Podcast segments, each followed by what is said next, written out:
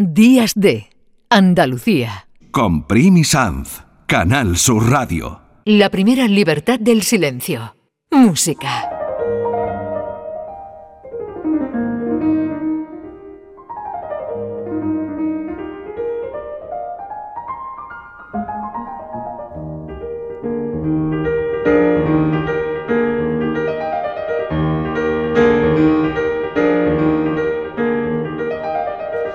Cada sábado es un placer poder acabar este programa escuchando muy buena música y aprendiendo de nuestra cultura, de la cultura musical de Andalucía. Lo hacemos, como ya saben, con nuestro querido Gil de Galvez. José, muy buenos días. Buenos días, Primi. Pero qué bonito es esto.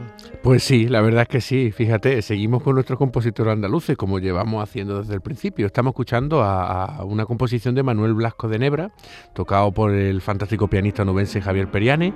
Eh, y bueno, vamos a poner en situación este compositor. Ya sabes que en las últimas semanas venimos hablando, no hemos ido más para atrás en el tiempo, hemos hablado de compositores del Renacimiento, como Morales, Guerrero, Hispalensi, luego un, un compositor acá caballo entre el Renacimiento y el Barroco Correa de Arauso, todos de Sevilla. Y justamente ahora estamos ya con un compositor del Barroco eh, que se denomina Manuel Blasco de Nebra. Es un, compositor que junto con el Padre Soler, las famosas sonatas de para teclado del Padre Soler y Sebastián Albero, ¿no? Todos en la línea de lo que hizo el gran Domenico Scarlatti, pues es, son recientes descubrimientos estas sonatas, ¿no? Relativamente, ¿no? Estamos hablando que Manuel Blasco de Nebra ha resurgido para muy pocas personas hace como 25 o 30 años y, ahora se está comenzando a conocer más, ¿no? Y, es fruto, bueno, de, ese trabajo de investigación, pero que no quiere decir que tendríamos que haber tenido conocimiento de este ya sevillano mucho antes. Parece increíble, ¿no? Que alguien de esta categoría estuviera oculto. Además, creo que escribió muchísimo. Se escribió muchas sonatas y de hecho hoy día solo se conservan 30, pero escribió más de 170. Fíjate, te voy a dar unos datos biográficos, ¿no? Para situarlo, ¿no? Bueno, como hemos dicho, nació en Sevilla. Era el hijo del organista segundo de la catedral José Blasco de Nebra, que pertenecían a una grandísima familia de músicos. De hecho, él se fue a Madrid a estudiar en la, con su tío José Melchor de Nebra, que era ni más ni menos que el organista de la Capilla Real, discípulo de Cabanille, era el vicerrector del Colegio de Niños cantores, o sea, la, de la institución musical más importante que había en España, y él se fue allí a estudiar con él y a ver si podía encajar un poco y encontrar un trabajo en la corte. Pero tuvo la mala suerte que dos años después de estar allí, el tío murió y se tuvo que volver a Sevilla, donde desarrolló la mayor parte de su vida eh, en, su ciudad natal, ¿no? Bueno, el padre lo, lo, puso en la, en la catedral eh, como segundo organista y ya en el año 1778 adquirió la plaza de, primer organista. Estamos hablando de un grandísimo teclista para el órgano, para el clave y para lo que se denominaba pianoforte.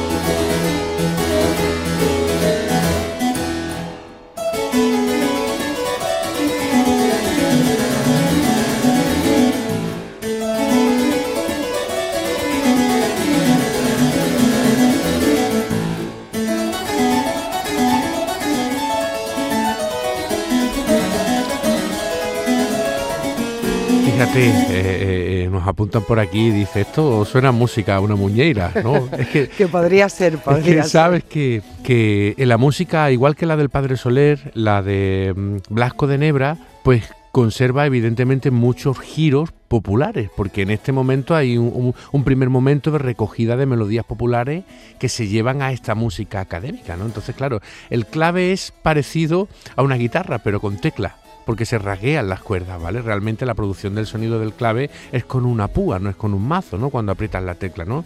Y aquí se oyen muchos rasgueados de guitarra, eh, que era el instrumento popular por antonomasia, y mucho, y muchos giros, evidentemente, de, nuestra música, de, la Sevilla del siglo XVIII. Aquí estamos escuchando una sonata eh, compuesta en Madrid en, los años 1780, pero es que fíjate, eh, se ha encontrado, se ha encontrado un manuscrito eh, en el convento de Santa Clara de Sevilla, con dos sonatas, eh, eh, en el monasterio de Montserrat hace algunos años también, y en el monasterio de la Encarnación de Osuna. O sea, la investigación de la música, para que los oyentes lo sepan, pues es un trabajo de rastreo cuando la obra en su día no quedó editada en ningún tipo de publicación, se hace muy complicado, son manuscritos y entonces, bueno, pues en España fundamentalmente eh, se encuentran en monasterios, en conventos y se van reuniendo estas piezas y se sabe que compuso muchas por el inventario de cuando falleció. La familia pues dijo, este hombre ha compuesto tantas piezas.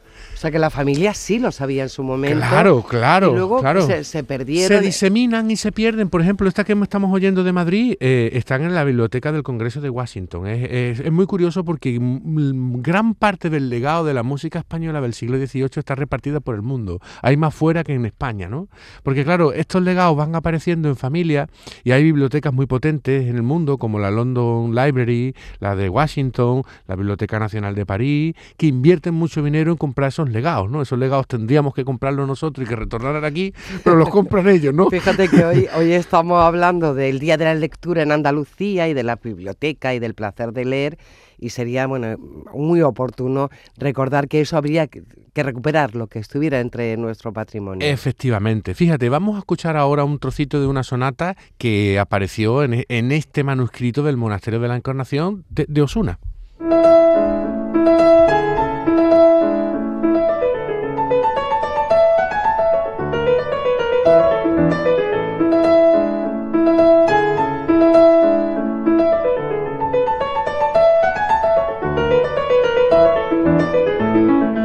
Fíjate qué bonito. Qué ¿eh? moderno además. Sí, sí, sí, sí. Es que eh, eh, ahora mismo se me viene a mí una idea, ¿no? Fíjate tú, el padre Soler eh, es de lo poco de la historia de la música del siglo XVIII que perduró en el tiempo, ¿no? Y mucha gente lo conoce, ¿no? Dice, dice, es un compositor de España, ¿no? Dice el padre Antonio Soler, pero es que aquí tenemos otro de Sevilla de el mismo nivel, de un nivelazo, que relativamente en el tiempo ha sido descubierto hace poco, ¿no?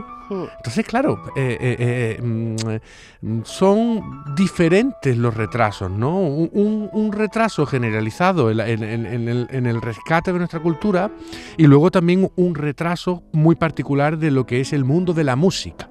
¿Vale? Que eh, eh, a día de hoy vamos avanzando, pero es verdad que ha habido mucha dejadez y este programa también tiene que ser un altavoz para reclamar eh, ese camino, ¿no? Las universidades y los departamentos han trabajado muy bien, pero las, las- las autoridades tienen que apoyar y fomentar este patrimonio, porque es Andalucía pura. Lo que pasa es que muchas veces el patrimonio musical, cuando, como es intangible, no es como una catedral que se tiene que conservar, que se puede rodear con los brazos, ¿no? Pues Pero- cuesta más trabajo entenderlo, Pero ¿no? ya sabemos de la fragilidad y esto sería un buen ejemplo. Efectivamente. Se puede perder el rastro de un compositor tan grande y a mí me parece tan moderno Sí, porque si él era organista de la Catedral de Sevilla sí. y estaba uno se lo imagina en composiciones religiosas, luego en la música popular del de la pieza anterior o esto que me, que me lleva casi al 19, Sí, podríamos decir que era una persona que, que tenía muchos registros, como se dice ahora. efectivamente. Y, y que en definitiva está retratando eh, la, la sociedad de la Sevilla de- del último tercio del siglo XVIII. O sea, y, y sin trampa ni cartón, porque la música en la historia es la única que seguimos reinterpretándola, pero como fue escrita. Por tanto, estas melodías, cuanto antes hemos hablado hemos dicho, parece una muñeira. Es que todo eso ya existía. No es una, una narrativa escrita por un historiador que analiza unos libros, que también está bien, sino la música es real. ¿Vale? Aquí no hay decir, es que esto mm, eh, no se hacía aquí, es una cosa impostada, inventada. No, no, no. Esto La es pasión- real. La pasión de un músico y de un investigador. La verdad es que es todo un descubrimiento este Blasco de Nebra. Sí, Estamos hablando del hijo, porque el padre también tiene su sitio sí, en la sí, música. sí. Y sobrino del gran José de Nebra, que fue el que hemos hablado que estaba en Madrid, que fue, este fue, ha sido más conocido durante mucho tiempo, se han recuperado muchas más piezas, pero estamos hablando de, de, efectivamente de un grandísimo compositor y teclista de una familia pues muy grande en la música española del siglo XVIII. Si te parece, podemos oír ahora una pastorela eh, del manuscrito de la Abadía de Montserrat en Barcelona.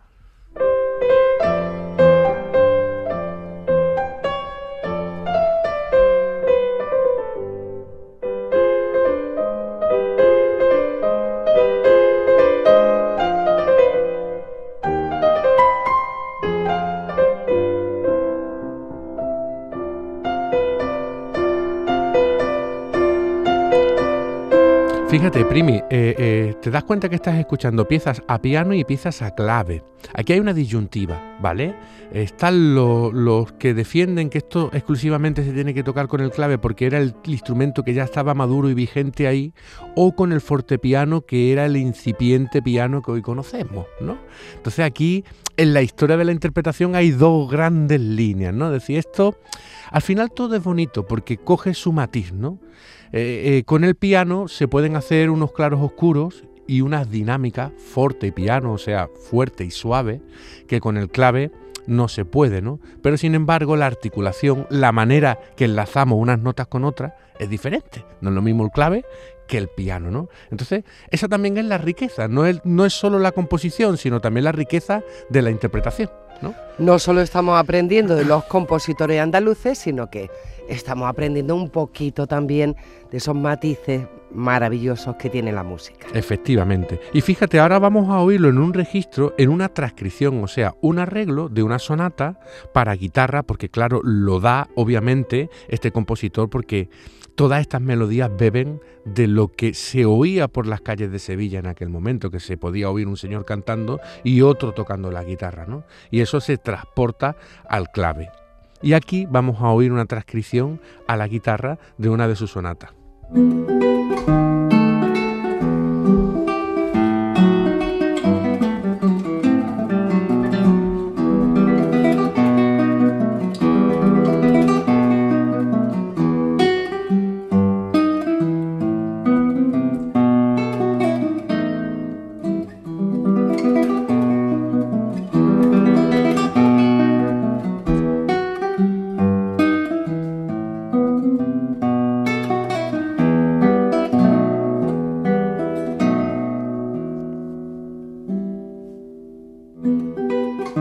Fíjate qué bonito, ¿eh? qué melancólico. ¿eh? ¿Eh? Nos apuntaban por aquí y con mucha razón que suena a patio sevillano y es verdad, eh, totalmente. Eh, hoy día lo veríamos, ¿no? En estas casas que están pintadas de albero, pero había mucha polémica porque entonces estaban de blanco, ¿no? Hoy diríamos, a ver, un patio sevillano con la casa pintada de albero, ahí tocando, pero entonces eran blancas, ¿no? en fin, al final la historia propia del descubrimiento de estas piezas y también la evolución y la historia de contextos nuevos en definitiva, esto es, arte total, ¿no? Y la verdad es que es emocionante haber tenido a Manuel Blasco de Nebra en la Sevilla del siglo XVIII y lo que hay que hacer es darle relieve, darle mucho relieve a esta cuestión. Bueno, hay mucho, mucho que saber y aprender de la música andaluza y mucho por disfrutar. Y lo que se puede disfrutar en los próximos días es de Concierto Málaga, que tenéis una Navidad completísima. Sí, bueno, me voy en cuanto termine de aquí al Museo Ruso de Málaga, que tenemos La Palabra de la Nota, que es un encuentros narrativos musicales que precisamente han, nacido de esta sección, la primera Libertad del Silencio Música. Eh, eh, y hacemos una cosa parecida, pero extendida, con música en directo. Y vamos a hacer el cascanueces que estamos en Navidad, obviamente. Claro. Y después tenemos el arte de la música, que es un ciclo que hacemos en Málaga mm, por Navidad con tres conciertos maravillosos. Precisamente hoy mismo, esta tarde, empezamos con otro y tendremos partida doble y ya el fin de semana que viene y el siguiente. Así que todo el mundo está invitado a vernos tocar.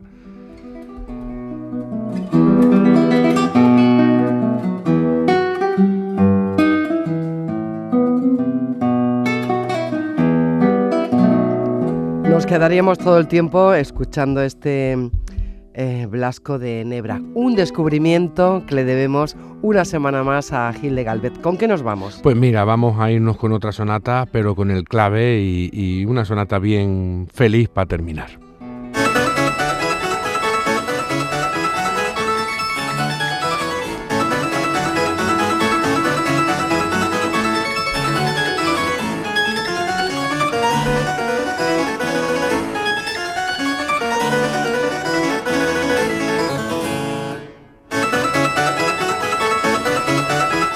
Así nos vamos con el sonido o la composición de Manuel Blasco de Nebra, otro de los descubrimientos que nos apuntamos de mm, Gil de Galvez.